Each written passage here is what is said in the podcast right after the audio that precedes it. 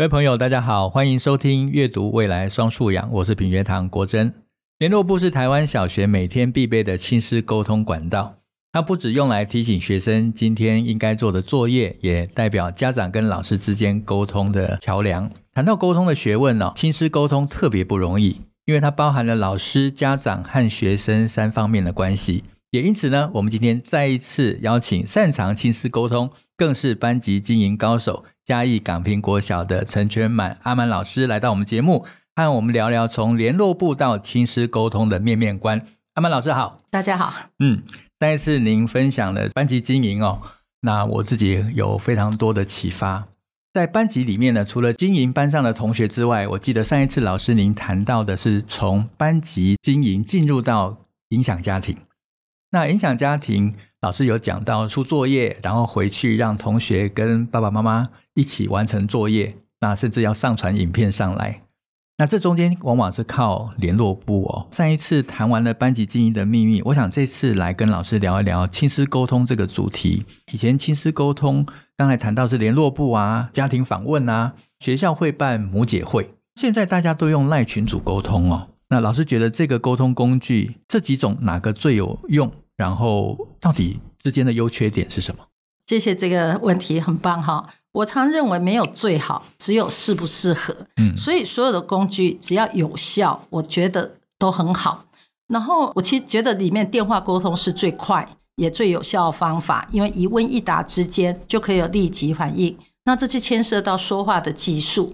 我通常在跟家长沟通里面，我不管是用 LINE 或者用电话沟通，我首先一定是讲事实，我不讲观点。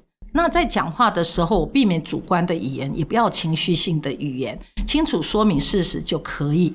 然后我在说明的时候，呃，我可以先分享这个，我很喜欢跟家长的沟通三步骤。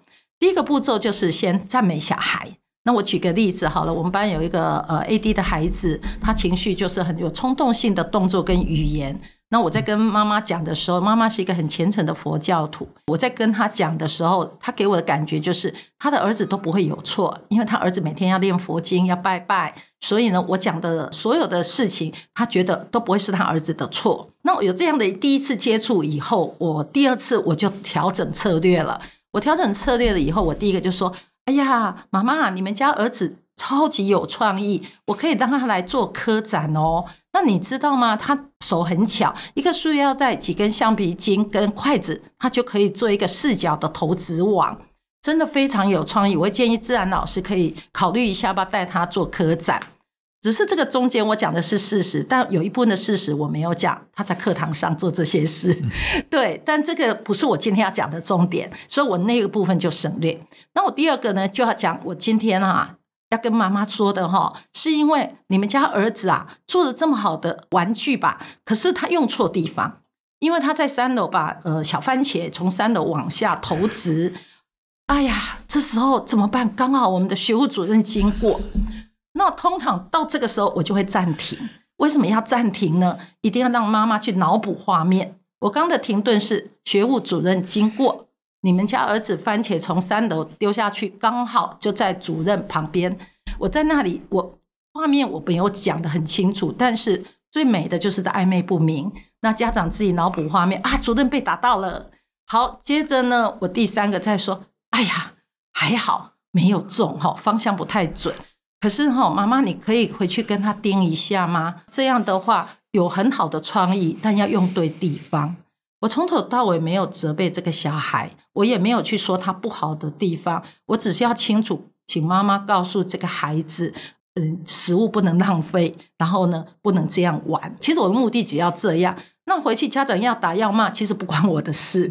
我觉得在跟家长沟通，很多老师就会帮家长出意见。这件事是一件危险的事，因为我们不能决定别人人生，我们更不要去下指导棋。因为他们家有他们家的沟通方式，在我暧昧不明的时候，我根本不知道，尤其刚接班，我怎么办？那第二次呢？这个孩子其实中间很多事。第二次更可怕是他拿盐酸喷同学，拿盐酸喷同学，这时候要讲就很重要喽。哦，真的要深呼吸。我就说妈妈，我这我每次跟他讲任何事，他都拿那个哦，这样弄打刚两边拜拜。对，我就跟妈妈说哦，你儿子真认真扫厕所，都知道要用盐酸哦，非常认真，很棒的孩子哦。我讲的事实，他扫厕所也其实蛮认真的，因为他喜欢玩嘛。可是又一次的弄错方向了，他那个盐酸喷到同学的身上，这时候一定要要暂停，让老妈老妈能脑补画面。妈说：“那学生们怎样？就在那讲了一堆后，我说还好，冬天厚厚外套，啊，那个盐酸有稀释哈，只是衣服变洞洞装。那妈妈，你可能要赔人家一件外套哦，好啊，甚至打电话跟人家说道歉一下，可以吗？”好，妈妈说：“哦，还好，还好，没事。”嗯，我其实，在跟家长里面，就是没比较没伤害。如果一比较盐酸的恐怖性，跟后面只赔一件衣服，其实妈妈是很愿意赔衣服的。所以，这个在亲子沟通里面有一点很重要，就是我们家长他要听什么，老师你要投其所好。如果家长不愿意听的话，你讲再多，只是拉开你们的距离。那我很重要一个叫做感情存折。感情存折就是我们从讲话中建立感情，从联络部，我待会我可以分享联络部我怎么建立感情。那更重要是，我把一些事实讲完以后，妈妈一定会问我一句话：老师，我儿子这样怎么办？当他求救的时候，我就一定要给主意，而且是具体可行的主意。我说，照我的观察，你儿子没问题。但我们还是经过科学的仪器来求证一下，比如说，我们如果知道肚子痛，我会照一个 X 光或者那个大肠镜什么的。我觉得你要不要去儿童心智科跟医生聊聊？那我一定跟家长说一句话：孩子呢，不一定要吃药哦，也不一定会是有残障手册哦。啊，只可能家长会会安心，因为你已经告诉他，你儿子不是特殊学生。我只是现在搞不清楚他的状况。那医院他们有一些呃问卷评量或专业的心理师可以帮助我解决这个问题。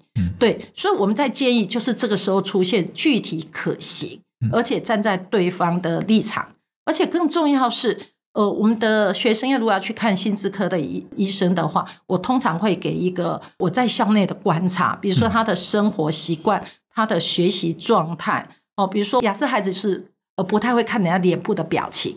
那这个在展现在他的学习上，就是比如说主人的主上面那个那一点不见，安全的安上面那一点主部就不见了。所以我用一些比较科学的东西告诉你的孩子有这个状况，那这个都不是病，那只是一种人格特质。那我们不贴标签，家长更不会帮自己贴标签。那家长对你来讲，哎，这个老师很上道，他不贴标签，而且他一直在帮我解决问题。因为我常说，我只有两年。可是你是一辈子，那你愿不愿意去试试看？找医师聊聊，甚至于有时候家长会不知道看哪个医生，我们可能再帮他看一下，告诉他怎么挂号。其实有时候家长也很慌，他也不知道怎么办。那如果你没有路让他走，他只会逃避，或者只是把一些他的责任压在老师身上。所以这个就是亲师沟通里面很重要的一件事，就是说我希望我们是一个，我常开玩笑叫教育股东，我们就是伙伴。那教育股东不是只有家长我，还有我的科任老师、我的学生、学校行政都是我的教育股东，包括我们班级同才之间，我会用很多的策略来跟家长推销我自己，或者展示我的教学策略成果，或者带家长去看到孩子的一些他平时不会注意到的地方，去看到孩子的特色，然后我们一起在孩子有能力的地方去陪伴他。嗯，大概就是这样。嗯，哇，刚才。阿曼老师，你好有沟通技巧哦。其实沟通最重要就是对方听得进去。所以，如果你今天一味的指责，甚至是刚才我觉得老师做先做一个很清楚的界定，就是我只谈事实，我不谈观点。谈观点，就是说打电话去跟爸爸妈妈讲说啊，你们今天某某某哦很坏，他今天打了同学，打同学这是事实，但很坏是观点。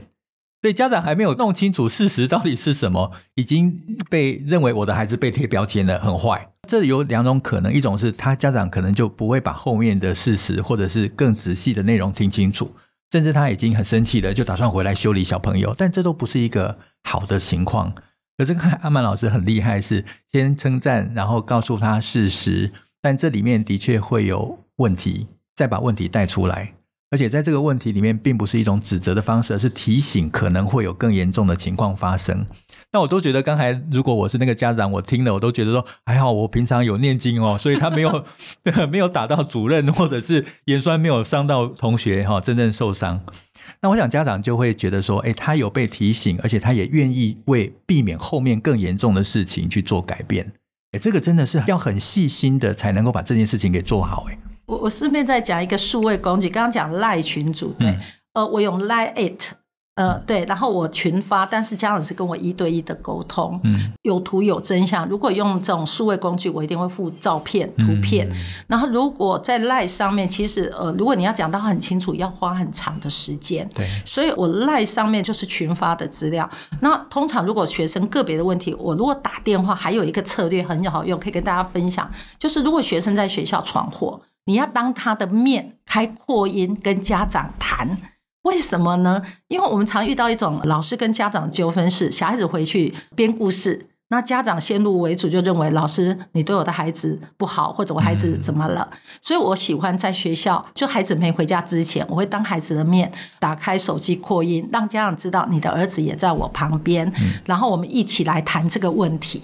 那谈完以后呢，小孩子是不是有听我在跟妈妈或爸爸怎么讲？他回去就学会怎么讲，嗯，这样子比较不会有问题。而第一个状况就是我当着孩子的面讲的，家长知道我不会说谎，对，因为有时候家长尤其一开始没有信任感的时候，家长其实对你来讲就是一个陌生人，然后他会看你怎么对待他的儿子，然后他才决定。来怎么对待你？嗯，所以呢，我们班是用私密社团的 FB 当班网。我在班网里面，如果有我们班的比较特殊的活动或者学生上台发表，我一定拍照。我我真的是一个山西重度使用者，每天拍非常几百张的照片。为什么呢？因为我一定要挑一张那个孩子美美的照片，然后我们在我们的相簿里面，一定每个孩子都有，而且都是美的照片。他们都有上台，每个孩子都有上台，家长都很爱看。嗯、对啊，他也知道说，哎，我们今天做了服务学习，我们今天有上台哦，心智图的分享，或者我们今天有阅读心跳六十秒之类的，所以家长其实很好奇，老师你在学校怎么教书？那我就把它公开化。然后，或者是我们像期末，我们有时候会校外教学，有一些阅读旅行，我需要家长协助，我就直接在上面说，嗯、呃，我们要做什么事啊？有没有家长愿意帮忙？其实也是在号召家长来支持。好，或者是我们去哪里，家长你有没有这样的经验，可以跟孩子分享一下？所以数位工具很好用，但。最后还是要回到温度这一件事。嗯、我们在数位工具里面创造温度，比如说我的相簿就是一个很有温度的东西。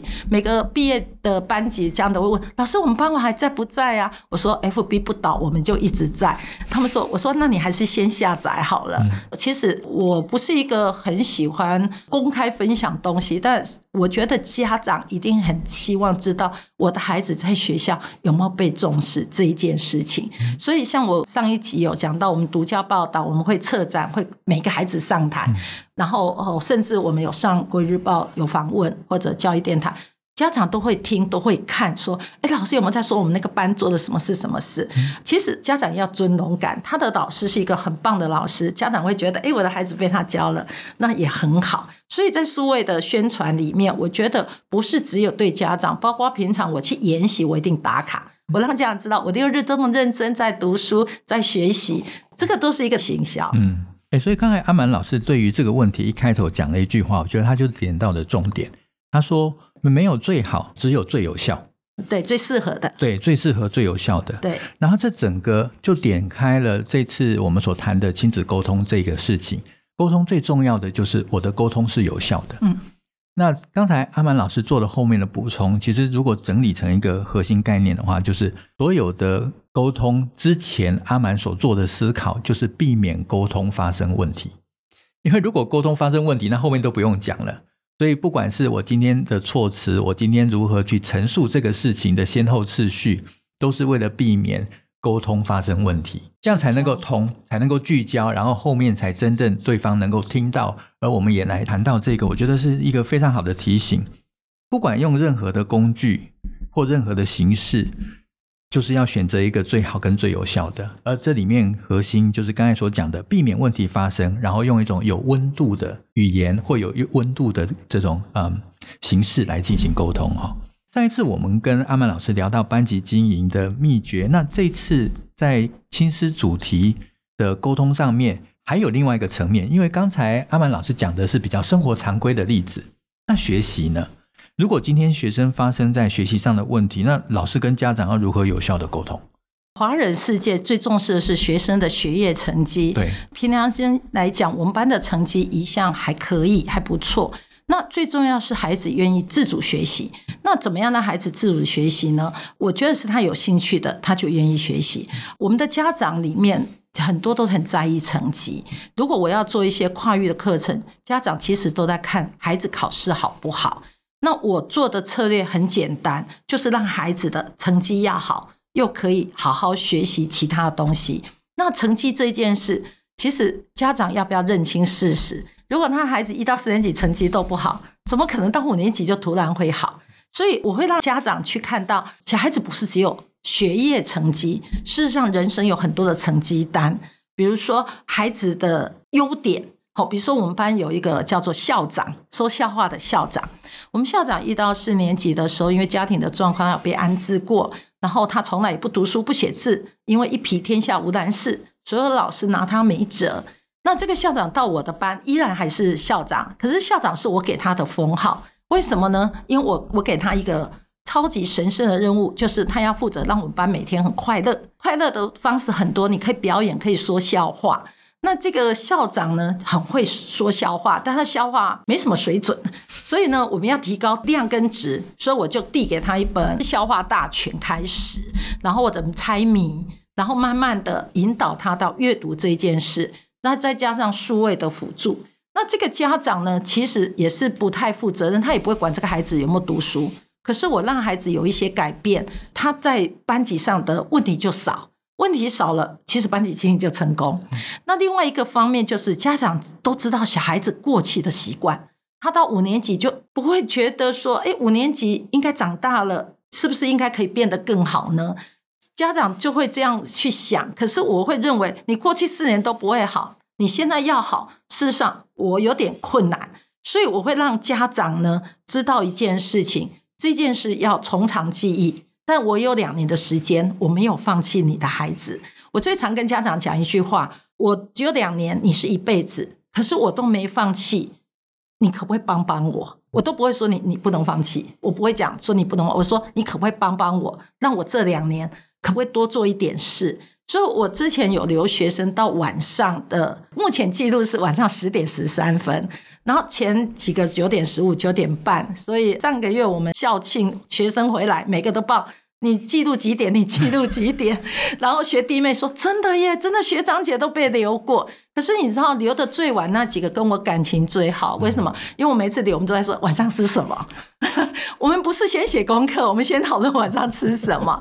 其实好好吃一顿饭是很重要。我还是马斯洛理论，先把肚子填饱，才有办法补功课，才愿意学习。所以，我们有一些我们的共同珍贵的一个记忆点，就是我们夜间部的同学，对，我们就可以这样子。那也因为这样的一个付出，那家长呢？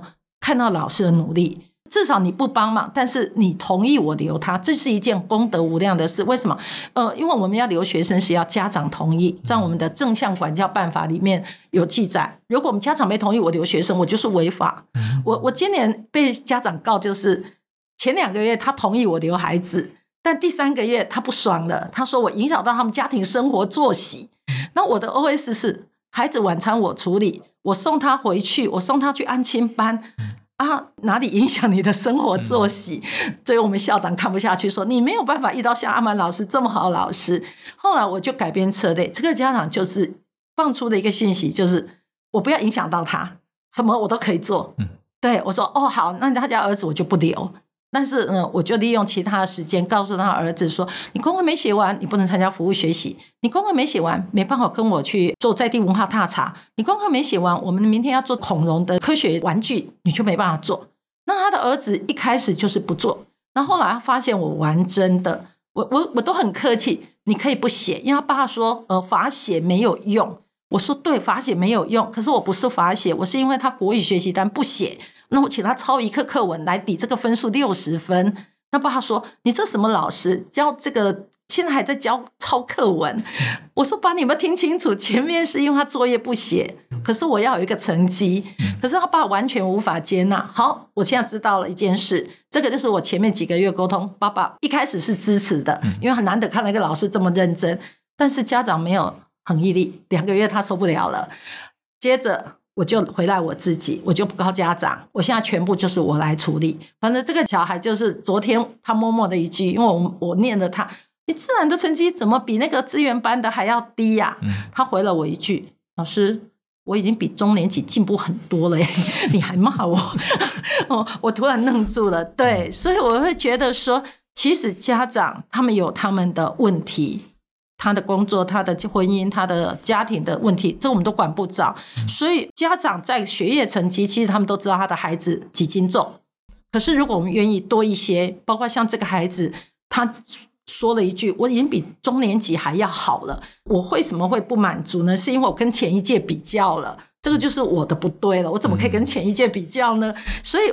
或者我跟孩子的值，就说，比如说，我认为他应该可以更好，为什么只考这个分数的时候，我们有个反思学习单，嗯，就是你去反思你不该错的，可是你却错，你错的原因在哪里？那孩子通常就说粗心，可是我一定要问到底，就是一定要问你粗心，你怎么粗心？我没有看清楚题目。好，那你没看清楚题目，那我们已经成事实的事。我们班有一句话很重要，已经事实就不要再念了，已经事实不要再计较了。我们也没办法改变事实，包括你父母离婚都是事实，这个都没办法改变了。但我们可以改变观点。那我们现在来讲，如果下一次遇到这样，你有什么策略？我要的是策略，所以我们孩子就要开始想策略，比如说用荧光笔画，比如说用图示表征来代替。其实我们就告诉孩子怎么解决问题，跟他一起讨论，在他的身上去找出策略。而不是用老师的策略去教他，我觉得这个才是一个双赢或三赢的策略。我觉得这个是一件在班级经营里面或者在亲师沟通里面非常重要，那孩子才不会学得无习得无助感，他就知道我是有能力，我只是还没想到。所以我很喜欢跟孩子聊天，聊天中间就可以找到一些状况或者问题，那我们才来想策略。这样，我刚才从阿曼老师讲的那个家长的例子哈，我突然。意识到一件事情，所谓有效沟通，也包括停止无效的沟通。因为如果你试着说我要继续跟他沟通，其实只是会让两边的关系更为紧张，甚至让他更反感。所以后来刚才阿曼老师补上，那那我就改变观念啊！我面对的事实就是这个家长并没有办法体体谅我今天为同学所做的付出，那我也不会去抱怨说你家长怎么不懂，我已经那么认真了没有？因为那就是事实。把这个情绪跟自己的想法停留在这个地方没有用，那我就转一个方式，至少让这个沟通不会恶化下去，而可以创造另一个沟通的机会。诶，这个是一个非常重要的哦，因为大部分的人就是试着要去说服对方，但并没有意识到，或许有另外一个更有效的机会，必须先让这个无效的沟通先停下来。我认为这对我来讲是一个很重要的学习哦。从这边我们就要进入到下一个问题了。人跟人之间能够沟通，其实有一个重要的条件，就是相互之间的信任。没有信任，很可能就像刚才的那个家长一样，怎么样去建立这种信任的关系，去增进这种信任感呢？我用的是联络簿，是呃，为什么呢？就是我很喜欢的一个理论，叫温水煮青蛙。因为联络簿，孩子每天要写要抄，然后家长每天要签，即使他不签，他久了。呃，也会看一两天。我的联络簿很有趣，我叫做多功能的联络簿，万用模式哈。嗯，里面有第一个就是基本款，叫做抄我们每天那个作业啊、联络事项啊。然后我的呃旁边有一个，我是用一个 V 五大小哈，然后整面这样子。上半部是呃抄一般的行政事项，然后左边有个亲师沟通。那亲师沟通栏通常不会有亲师沟通，所以我会让孩子每天写一段话，这一段话就是我今。今天学到什么？那学到可能来自于班上的事情讨论，例如哦，同学里面有一些纠纷，我就会去分析，然后讨论。那孩子可以把这件事记录下来，或者他今天读报，或者读一本书，或者看电影、电视，你学到一句话，就是你可以学到的东西。那我这个我们叫做成长性思维，也叫做每天的生存的维他命，很好。那这里面家长也会看，我们也会看，然后都是一个学习。另外，下面有一个叫做生活反思日记。那生活反思日记就是我可操作的地方。我会有很多的，比如说我们常说关公念恩，或者是呃，我在礼拜一我们有朝会，我要让孩子训练听力、聆听。今天朝会报告什么，他要记录下来。那这个行政宣导也顺便给家长可以看。那第二个部分呢，生活反思哦，你觉得你做好什么，做不好什么都可以，比如说考试或者今天跟同学发生纠纷了。还有一种叫赞美日记，我会让同学写赞美同学，就抽签，哎，去赞美同学有什么优点缺点，或者像我之前说的，我让孩子认识自己，有个 SWOT 分析。我第一天让孩子写自己，第二天请单位同学写这位，比如说第一天 A 同学写自己，第二天我会请其他可能 B、C、D 来写 A。哦，他自己找，第三天又找同学。为什么要连续两三天找同学？因为我们一开始找人跟我们写 SWOT 分析，一定找闺蜜啦、兄弟，一定是信任的人。可是我要让孩子跨出他的舒适圈，去看看别人眼中的你是一个什么样的人，认识自己。或者是我让孩子写九宫格，去写观点。比如说我们最近选举了，然后我就让孩子就稍微思考一下。在我们这个社区里面，哈，像今天也是立法委员跟总统嘛。可是之前我们有里长，还有那个市议员，那个比较 local 的，我就让孩子，因为他们比较认识的啊，让他们去写说，哎，你们看到他的证件是什么？然后你觉得标语是什么？那最重要、最重要是我在联络簿里面怎么批阅？其实我里面很多东西哈，怎么批阅呢？呃，我的批阅有三大原则：第一个，错字一定改，错字一定要改。逻辑性一定要改。第二个呢，就是回馈孩子所写的状况，呃，我一些心得分享。然后第三个就是感情存折，我一定是至少两个礼拜内一定会写这个孩子的优点，赞美他。比如说，我都常常写的很暧昧啊，哈，谢谢你今天的帮忙。那其实他帮我什么？可能帮我发联络簿，可能帮我发作业。可是家长只要看到我谢谢他的小孩。家长就很喜欢，或者有时候我会说：“哎，你今天好棒哦！你今天教谁谁谁那个数学，我觉得你将来有潜力当老师耶。”对，类似这样让家长说：“哦，我儿子成绩不好，你那还可以教人。”对，其实，在班级里面，第十名去教十二名很刚好，第二十名教二十四名也很刚好。你绝对不要叫第一名去教二十四名，因为那会发生纠纷。所以，我们孩子在联络簿上面就会写很多这种生活上的状况，比如说教人也要有特质啊，要有同理心，不要只一直骂说他学不会，类似这样。所以，联络部其实是我跟家长沟通情感一个很重要、很重要的观点。那甚至家长有时候私下会用赖跟我讲，他们家庭最近遇到的状况，比如说父母吵架了什么的，那我就会呃告诉孩子说，你怎么保护好自己？父母吵架的时候，你一定要先躲到房间，怎么都不出来，边着少点红台背。因为还有一种叫家暴嘛，一定要让孩子保护好自己之类的，这个些策略我们都可以。那最重要的一件事是我利用联络不跟孩子交心。我很喜欢跟孩子所谓的呃这种情感存折，因为孩子有时候会跟我分享追剧，好，他就列了十几个剧，问我有没有看过。我一看，哦，没看过哎，但是好像很有趣，我有空来试试看。我不会拒绝他们所推荐的。那学生隔天一定问老师，你看了没有？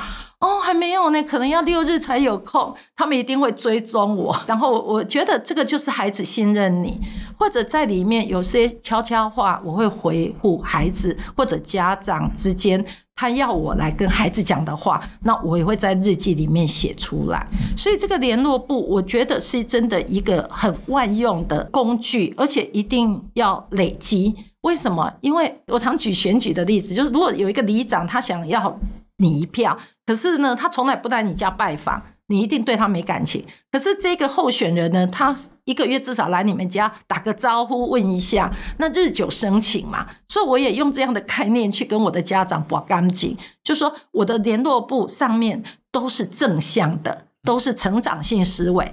告状我从来不在上面留记录，因为家长有时候会翻翻前面，会看老师写的什么话。那我们就是拉长时间走，用爱感动家长。那我们有这个感情存折，我们才能走得远，走得好啊。嗯，我刚才老师分享的，老师的联络簿里面有非常多不同的栏位跟功能哦。嗯，但呃，我觉得整理成几个，基本上老师跟家长都能够应用的。我觉得第一个就是态度，是长期累积下来，老师对于学生，不管是跟家长所做的报告，或是批阅下来所留下来的文字，这个态度其实是一种。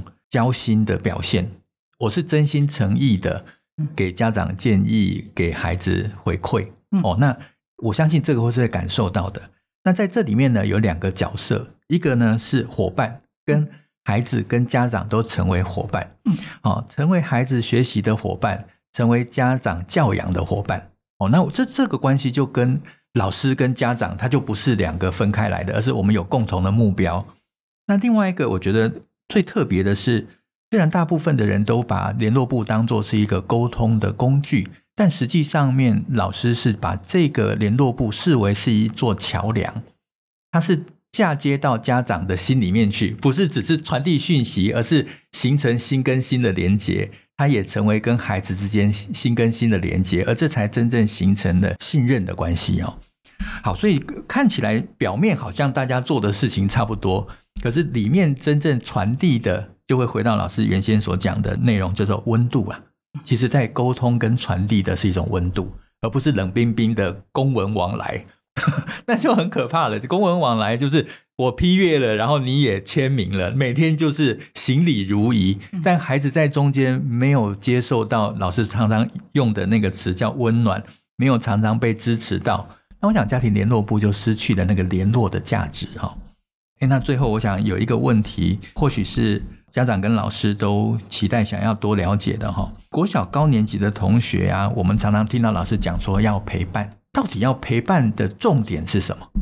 不是花时间在他身边就好，因为我看老师在做陪伴，例如说留下来的同学，你会做一个特别的事情。我不是留下来你就给我把书打开来开始写作业、算练习题，没有，你是我们先吃什么？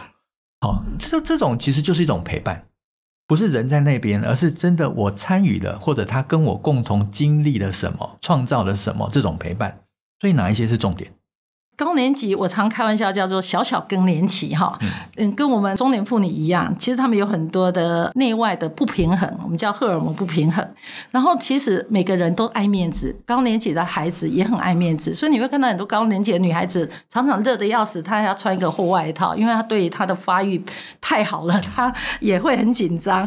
所以呢，我觉得在高年级里面，你要说教其实很难。所以我很喜欢用故事分享，就是我们前面有阅读有讲过的真人图书馆。那这个故事分享就是我的经验，或者像我刚刚说的，学长姐回来，我一定让学长姐上台报告分享，然后他们讲的就比我讲的还真实哈。或者有一些伙伴们，他们在互动之间，可能小孩子跟小孩子之间，他们自己不自觉。比如说，我们班常常坐姿，我就说哈，第一个叫头疼，就是把手放在额头；第二个叫牙齿疼，把手放在嘴巴旁边；还有一个就是下巴要掉哈，就装可爱的样子，或者是呃无尾熊、趴趴熊，整个趴在桌上。那这些坐姿，你跟他说你正坐好，他们其实听得很烦。那我就要从科学根据，从我们数学的角度来讲，比如说你一开始倾斜一点点，但是你把半径拉长了以后，那个角度就很大。你知道吗？你们都想要长高，可是你的脊椎已经歪掉了。那这样的话，是不是比较不好？慢慢的，他就有感。所以小朋友，其实你跟他念经，嗯，很难超度啊。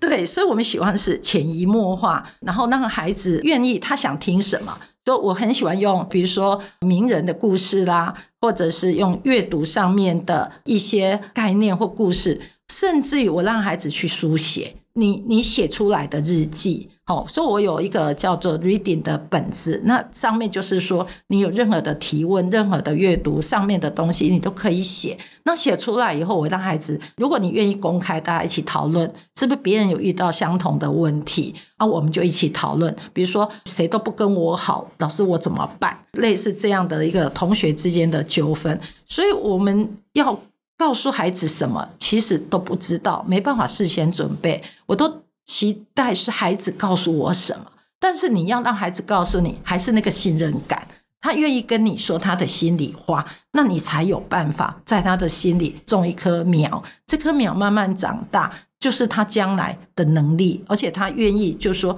他愿意在。我常开玩笑，午夜梦回时。如果他一生都很坎坷，午夜梦回时，他会记得小学一个阿曼老师曾经陪伴他，然后愿意跟他一起。所以，甚至我们呃遇到一个叫流浪的孩子，最后一个小故事结束哈，有个流浪的孩子，他已经不断的转学转学，父母真的没办法，但是我最后就用了一本书把他。解决了，我用的是我不是问题小孩，我只是皮了点。一个 AD 加雅思有双重特质的孩子，那这个孩子非常的有爱心，但是他不懂得自己，所以我常认为说，我们人就是常不懂自己，所以常常在人生的旅途上，可能跌跌撞撞或者绕了远路，其实都没关系，只要是平安就好。那我让孩子知道说，你现在学不好没关系，你的舞台不在这里，你的舞台可能汽车修理。可能瓷砖或者可能是运动员都好。那即使你要汽车修理，OK，那你要修国外的车还是国内的车？那你英文要不要稍微读一下二十六个字母？要知道吧？不知道工具放哪里你也不知道。所以我们就让孩子找到目标。那在班级经营里面很重要，真的是交心陪伴。然后你们有感情忍者，学生真的会因为爱你而来努力。这是我在我的班级这十多年来最大的一个感觉，就是。其实真的有一个信任、交心，孩子相信你，你就可以做很多很多的事，那孩子就有很多很多的可能。好，哎，我觉得刚才阿满老师讲的这这个结尾啊，刚好就能够当做今天整个的收尾。那我我把刚才阿满老师所讲的呢，整理成为核心的概念。我觉得这一集从前面讲的说如何建立这个亲师的沟通到。最后谈到的重要的条件叫信任，然后最后阿满老师补上了爱这件事情哦。我认为关键在于事实跟观点。为什么？如果我们能够看清楚事实，什么是事实，而什么是观点？那如果我们是用观点来建立沟通，用观点来建立跟孩子之间的呃关系，那很可能我们的观点就已经等同于贴上标签了。我们就会认为说。孩子他应该如何？因为我们有自己一个主观的想法。但如果今天是事实的话呢？我们可能会发展出另外一句话，就是他可以如何？因为他现在的状态就是一个事实。我觉得今天阿满老师谈到的亲师沟通，还有老师、学生跟家长三方的信任，它有一个很重要的基础。因为如果我们今天是带着观点去看孩子，那孩子很可能在我们的观点之下就不小心被贴上了标签，也就跟家长沟通也是带着标签去沟通，甚至在这样子没有效的沟通里面就破坏了信任了。那如果今天是根据事实，我们可能对于孩子就会有不同的想法，因为观点它会让我们头脑里面成为一个句子跑出来，就是他应该如何。可是，如果今天建立的是在事实的基础上面，那我们必须接受孩子现在的状态可能跟我原先所预期的不在同一个轨道上面，或者我们忽略了他本身的特质。所以，如果我们看到的是孩子表现的事实，那我们头脑里面会出现，那他可以如何？就不是我原先所设想的他应该如何，而是我们可以为他设想他可以如何。这个基础就会建立，我们跟家长沟通是放在学生的身上，是放在家长的身上。那这样子的沟通相对有效之后，我们就会建立信任感。那我们才能够结合家长跟我们自身在学校班级经营的条件，给孩子更好的学习环境，然后带他到我们真正他可以发挥的地方哦。所以，我我觉得今天阿曼老师讲了非常多精彩的例子哦。那我也每一次我都只能把我自己有限的学习哈打包起来分享给各位。那每一次跟阿满老师聊天，就是不小心时间又到了，今天也一样，很快的又到了我们节目必须停止的时间哦。谢谢阿满老师两次来节目里面跟大家分享，我自己在跟阿满老师聊天的过程里面都有很大的启发，尤其是我现在是两个国中生的父亲哦，所以阿满老师的经验常常会让我回来反思我自己在家庭里面可以再为孩子多做点什么。好，那今天的时间呢也差不多。如果听众朋友喜欢我们的内容，欢迎订阅分享。那我们就下次再聊了。再一次谢谢阿满老师，谢谢。